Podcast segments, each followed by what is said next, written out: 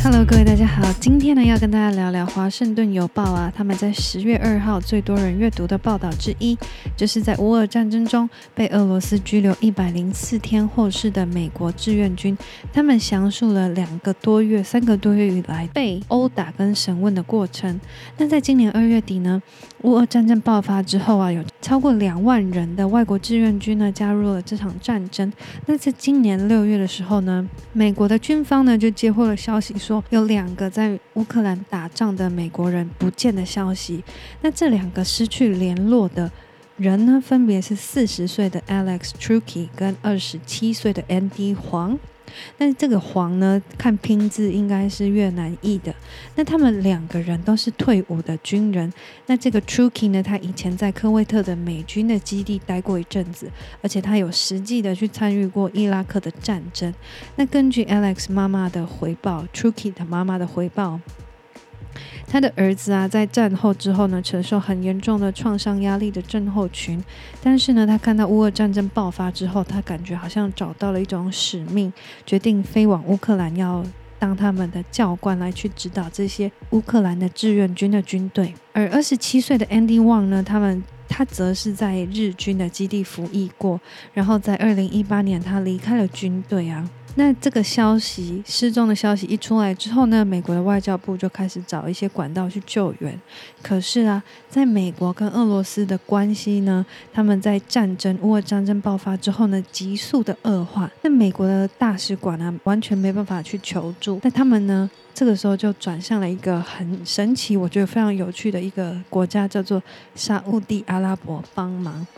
那为什么沙乌地阿拉伯跟俄罗斯有这么大的一个关联，让俄罗斯愿意卖面子跟他们做这个谈判或者是交换囚犯的这个任务？那我就想说，今天来跟大家聊聊沙乌地阿拉伯。沙乌地阿拉伯呢，它是近年来欧美的讨论声量非常大的一个国家。它呢是产石油的大国，也是台湾最大的石油的供给国。它在中东国家里面呢，它有一种想要角逐老大的地位跟野心。因为沙乌地阿拉伯呢，它其实在六零年代开始呢，他们跟美国就是盟友，而且呢一起征战过很多中中东的战事，包含了伊拉克战争，还有之前苏联入侵阿富汗的时候呢，也也帮忙了阿富汗，还送了沙乌地本地出产的宾拉登过去帮忙嘛。美国呢，他他们就很感谢沙乌地，也会开始卖很多高阶的武器给沙乌地。那他们两个的关系一直都很好，直到呢最新的掌权者穆罕默德·萨尔曼上任之后呢，开始有一些转变。那这个转变的原因呢，我们可以先回去看一下沙乌地它本身是什么样子的一个体制的国家好了。他们是国王制的国家，它就有点像英国皇室，但是是掌有实权的。那他们的他们是奉行非常严厉的伊斯兰的教法。那伊斯兰教我上次。有讲过，他们是奉行。《可兰经》还有穆罕默德讲过的话为经典，然后我最近才发现，他们三个教——犹太教、基督教跟伊斯兰教这三位的神都是同一位。那基督教叫做上帝，那伊斯兰教叫做阿拉。那穆罕默德呢，他是阿拉的使者。那这个圣训呢，就是表示说他以前对那些追随者讲过的话，那那些追随者就记录下来，所以他是一直转译下来的。那很多学者叫做宗教学者会去研究他们讲过这些经典要。怎么解释？那这个也发展出非常多的教派。那有一派呢，叫做哈瓦比教派。那这个教派啊，非常非常的严格。他们呢是沙乌地阿拉伯就是信仰的教派，然后也是以前九零年代阿富汗的塔利班的教派，也是奉行这个教派。那他们这个教派，他们觉得说人的行为要不能受到娱乐的影响，所以他们不能有所谓听音乐。跳舞，他们也不能喝酒，本来就不行；抽烟也完全就不行，然后也不能够偶像崇拜，听起来很无聊。那女生一定要戴面巾，而且她不是只是把头发罩住而已，它是只能露出眼睛的那一种。那女生不准开车，然后男女一定要分开，不能在同一室，因为他们觉得男女有别。那最可怕的是宗教警察，其实。塔利班九零年代统治的时候，也有宗教警察，就是他觉得哪里不对劲，他就是会一直找茬。然后阿富汗的是会直接拿那个鞭子打人，这样。那那个宗教警察在这个沙乌地阿拉伯的话也是会有，他们在路上一直去检查。我们最近看到伊朗，伊朗也有，他们叫道德警察。就是阿拉伯他们原本的风气是非常保守的，你可以听得起来，感觉好像非常的无聊。但是沙地阿拉伯跟台湾的关系还蛮不错的，以前蛮多空军会跑过去那边训练，然后嗯，也蛮多台湾的一些阿拉伯系、阿拉伯语系。语系就是学阿拉伯文的那些学生，他们会跑到阿拉伯、沙乌地阿拉伯去念书这样子。那这个国王啊，他在二零一五年去世之后，他的那个沙地阿拉伯的那个国王，二零一五年去世之后呢，他要传给下一位。他们本来是规定说要传给弟弟，但是呢，弟弟那个死掉的国王九十岁，弟弟八十一岁。有点太老了。那他这个弟弟呢？这个接任的国王呢？他把实权呢放给他的儿子，非常的奇怪。应该要再放给弟弟，但是他放给他儿子，而且他放的儿子呢，不是第一个，不是老大，而是给老二。那这个老二呢？他今年才三十八岁，三十七岁，就是我们刚刚听到的这个。穆罕默德·沙尔曼，那他英文的名字简称叫做 MBS。那他在任内，因为他比较年轻的关系，所以他其实很大力的去改革沙乌地阿拉伯这个国家。然后呢，他第一件事情就是取消了宗教警察，然后呢，开放电影院。然后他们可以开始听音乐了。然后，二零一八年那一年呢，非常的具有里程碑，就是他开放让女生开始开车，所以整个国家开始有娱乐，而且非常欣欣向荣的样子。然后呢，非常神奇的是，他们国家在二零一七年有三分之二的人民呢都在三十岁以下，所以他们是一个非常年轻，然后正在发展的一个国家。那他们也非常的积极在发展观光跟跟外界接轨。那最近呢，还传出说他们想要抢足球巨星 C 罗到沙乌地来去踢球，而且还很大方的说。C 罗敢开，我们就敢给钱，绝对不是问题。所以呢，他们就是非常的想要去嗯拥抱这个西方的社会。可是女生的权益慢慢在开放，但是还是要还是有很多东西需要进步。那他们呢，也即将在二零三零年举办了亚运会，所以听起来这个王储好像很不错，对不对？但是啊，他这个王储是绝对的这种独裁者，他们完全。没有办法容许批评，所以呢，就是这就牵连到有一个记者，之前有提过叫哈绍基，他呢在中东是一个很有影响力的记者，然后他常常在嗯阿拉伯地区很多国家这边开一些报社，但是呢，因为迫于沙乌地的政府的压力，那些报社常常都被关掉，所以呢，他在二零一六年呢就跑到了美国的华盛顿邮报开始去写专栏，来去批评这个嗯 MBS 还有沙乌地阿拉伯的政府。这个时候呢，二零一八年他选择要再次结婚，然后他就跑到了土耳其的沙乌地阿拉伯的领事馆，要去领一些文件，这样子。结果呢，他走进去之后呢，殊不知等着他的是。很多的沙乌地的特务员要把他给杀掉，这手法非常的残忍。土耳其政府呢，他们透过一些管道去取得当时事发的一些录音档，那些文本的抄录中呢，可可以听到说，这个时候特务他遇到哈少吉，就先叫他传简讯跟儿子说：“哎，你跟你儿子说，你等一下会回家。”那哈少吉说他不要，你们到底要干嘛？结果这个时候他就被逼着喝下麻醉药。刚开始昏昏沉沉之后呢，他们就想要把他闷死，所以呢，录音档听得出来哈少吉一直在挣扎的声音。然后呢，挣扎持续了十几分钟之后，这个哈少吉终于死掉了。之后呢，这些特务、这些杀手就开始讨论说要怎么处理这些尸块。然后有一个就回答说：“哦，我没有处理过，还热热的，没关系，锯看看好了。”所以呢，他们就开始拿起刀子在那边锯尸块。那那个。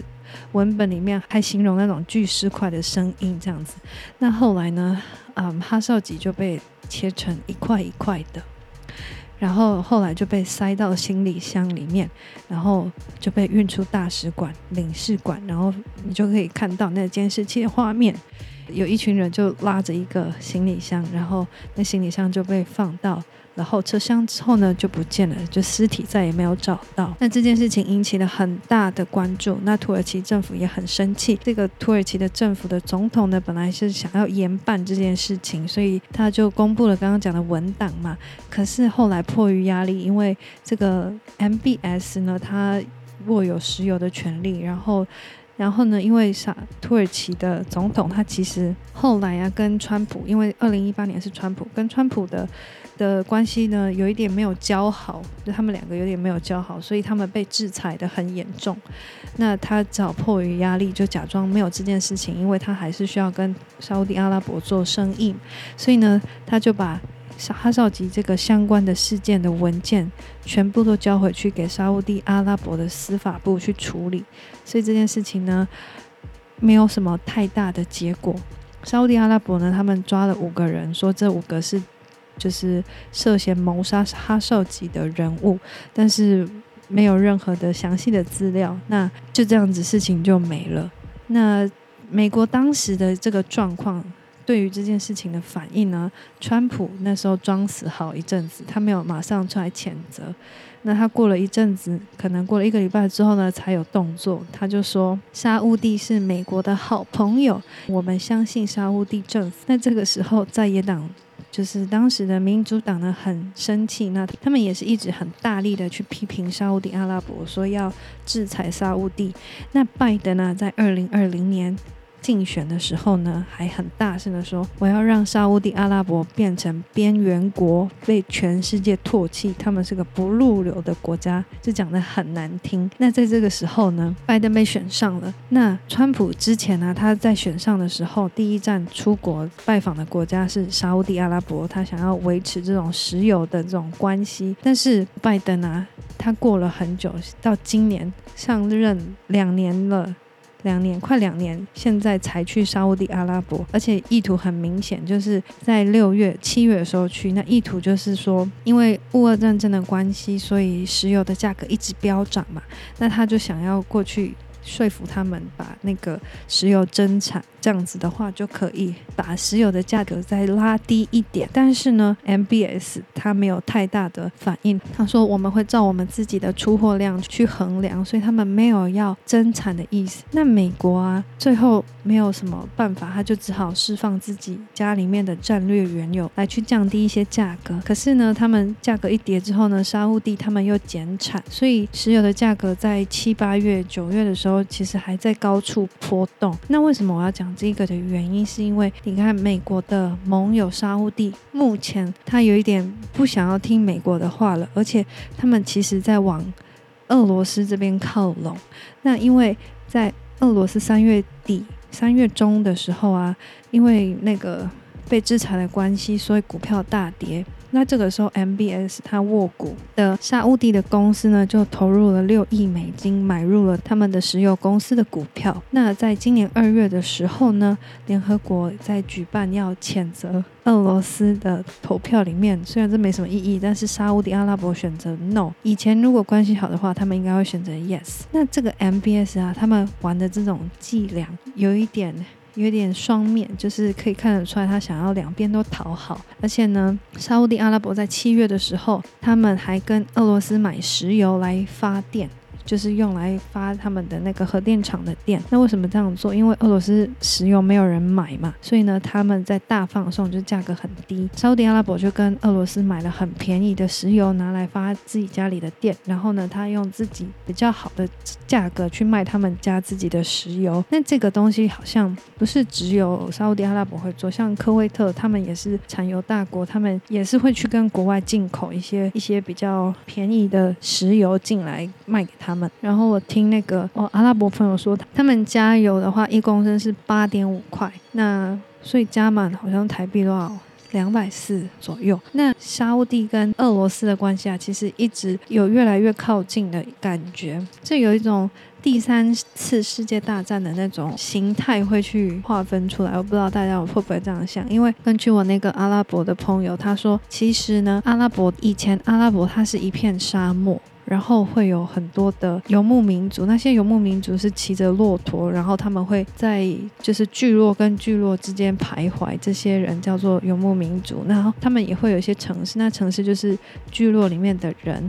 那那些聚落里面会有一些家族势力去掌控那个地方，但是基本上来讲，他们没有什么国界上的那些概念。他们可能会随着自己的教派住在一起，比如说什叶派就住在一起，那逊尼派的人会住在。在一起。那他们从因为阿拉伯国家很大。那他们都可以互通的。那之前在二十世纪之前呢，那时候被土耳其、奥图曼土耳其掌握，那被压迫很辛苦。这个时候他们发现了，就是这个地方沙阿拉伯这个地方呢，其实是有石油的，所以英国人这个时候就偷偷的想要来投资。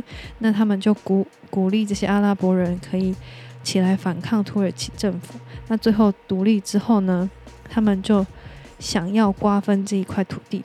就是英国跟法国想要瓜分这块没有国界，然后很大一块，那民族性算是还蛮统一的一个地方，所以呢，他就把阿拉伯的北部这一块，它划分成大概四块到五块，但是他没有考量到所谓的教派的差异，所以他就随便划了划开来之后，然后呢，有些地方可能逊尼派的比较多，可是他把另外一个一部分的什叶派的人又划了进来，然后这样子去形成了一个国家，就会变成他们现在所谓的。概念，那这个就会引发很多的争议，因为他们整个宗教一样，但是教派不同，会有很大的一些隔阂在。那我觉得台湾人没办法想象，但我觉得他们好像蛮蛮蛮介意的，尤其是比如说这个地方可能什叶派的人比较多，但美国我们就选一个逊尼派的领导者出来去管他们，这就会引发这种很微妙的关系存在，然后这个叫做分而治之，然后后来他们又放了。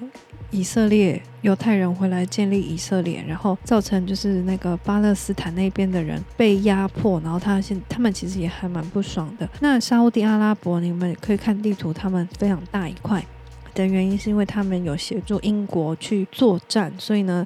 那时候英国就说：“好吧，那你们拥有你们自己的土地。那那个那个国王就是现在 MBS 他的祖先，其实拥有的那块土地就这样占下来了。那所以呢，我要讲的就是说，整个中东呢，他们其实是很反对、很不喜欢英国，然后呢，也很不喜欢美国。你看美国在在伊拉克做的那些事情，那他现在呢，我听他的讲法是，其实俄罗斯这几年这十几年。”都跟阿拉伯的世界的国家的关系交好，他们想要去合作这样子，那他们也在拉拢这一块。然后像中国啊，中国也在拉好伊朗这一块。伊朗它在过去。川普时期被制裁得非常严重，因为他们发展核武器的关系。然后奥巴马在那边谈半天的那个跟伊朗的合约，川普一上来之后呢，马上就撕掉，说没有这件事情，这是纵容伊朗的一个很奇怪的一个方式。然后呢，他撕掉那个合约之后，伊朗马上又被制裁。那他在制裁的这几年内呢，经济大幅的衰退。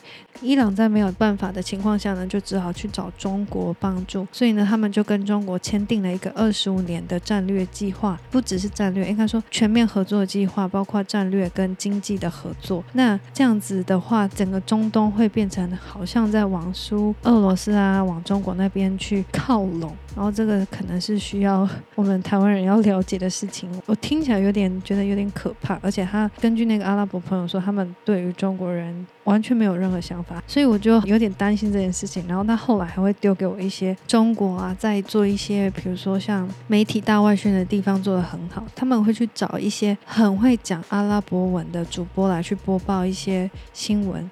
那他们用阿拉伯语去播报什么乌俄战争啊，然后还有什么一些国国际大事的时候，他们会透露出来说：“你看，都是美国在兴风作浪，然后有点挑拨离间的感觉。”是他们会去做这大外外宣，而且听说他们找的这个阿拉伯的主播看起来是中国人的脸，但是他讲的非常非常的棒，就是发音那些的让人家听得很清楚。然后就是这种东西一直在中东世界，现在已经在投入。他们这种媒体的资源了，所以我听了觉得还蛮毛骨悚然的。就想说台湾在干嘛？那今天呢，大概要分享就是到这里，就是沙乌地阿拉伯的一些分享这样子。那我最后啊，嗯，下礼拜我应该会分享 Andrew Tate，就是大家可能有稍微听过他，就是他是一个嗯厌女的一个网红。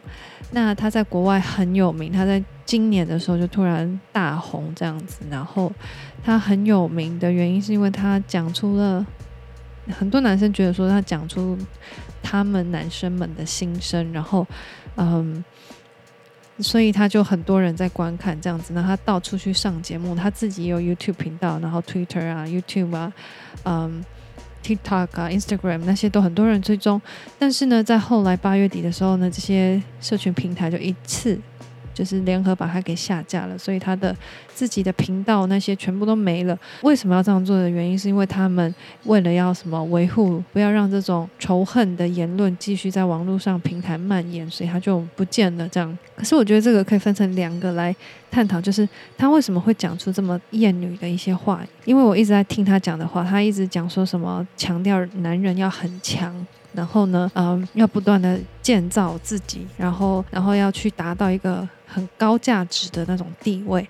那女生呢，只是会拖慢他们的脚步。那女生只会哭哭啼啼的，女生就像小婴儿一样。她是讲这种类似的言论，我听了还蛮多次。那她在网络上这样子大声的这样子批评啊，然后这样子讲的时候呢，她的言论有没有？是否达到就是要被取消，要被这种社群平台取消的概念，我就很好奇。那这些取消的概念，其实有一点，我觉得他们也是在做一些表面上的功夫而已。因为 Andrew Tate 啊，他虽然自己的频道不见了，但是呢，他现在每一周都会出现在其他的频道上面。就是其他的 YouTube 频道上面，每天都在发表他自己的高见，就跟人家吵架，或者是一群男生聚在那边嘴炮，又在讲一模一样的东西，听久了会腻。但是那些频道还活得好好的，说说不定啦，他们可能被拔掉盈利，但是呢，还是在那里。所以我就不懂为什么要这样子去做这种，他想要控制这种仇恨言论的这种范围，但是又做一个半套，他就。我时不时就看到他在那边上人家的 podcast，然后每一集都可能超过一百多万人观看，所以这重点在哪里？我就很，我就不懂现在的平台在做什么。我当然不希望他们要封彻底一点，我只是觉得他们手动为什么做半套。那第二个是他，我基本基本上觉得他没有怂恿犯罪，他就是在讲。我觉得很多男生心里面的话就这样子而已，什么开车都不会开呀、Andrew Tate 都讲了一模一样的话，他说什么女生连车都停不好了，还开什么飞机？但是这个是个很奇怪的推论。不过，就是他会讲这类似的话，所以我们下个礼拜可以来听看看他他到底讲了什么，还是你们不想听？怕听了会脑中风，那男生可能听了会很开心。但不过，好吧，我就想说选这个主题，我们下礼拜来听来讲看看。然后，嗯，影片的话应该会做那个 Steven Crowder 的 reaction video，看我有没有空。然后呢，我不知道我的房间要怎么整理，还是我就直接就就就是不要改，因为我上次就是拍了那个分享了一支影片。就是我推荐我自己喜欢看的 YouTuber 给大家，然后呢，因为房间的摆设真的是没有办法改，然后可能大家想说，哎呦，怎么会有 YouTuber 的房间背景长这样子？我就是后来有点傻傻眼，想说，哦，我应该要自己好好的 先整理一下，然后想说，哦，算了。可是这一次啊，我真的不知道要怎么办的，因为如果要动的话，要全部大动。但是又有一点，有点不知道怎么变，因为我房间就那么小。好了，我再看看。然后呢，嗯，就这样子，就希望你们喜欢今天这一集。然后我们就下个礼拜见，拜拜。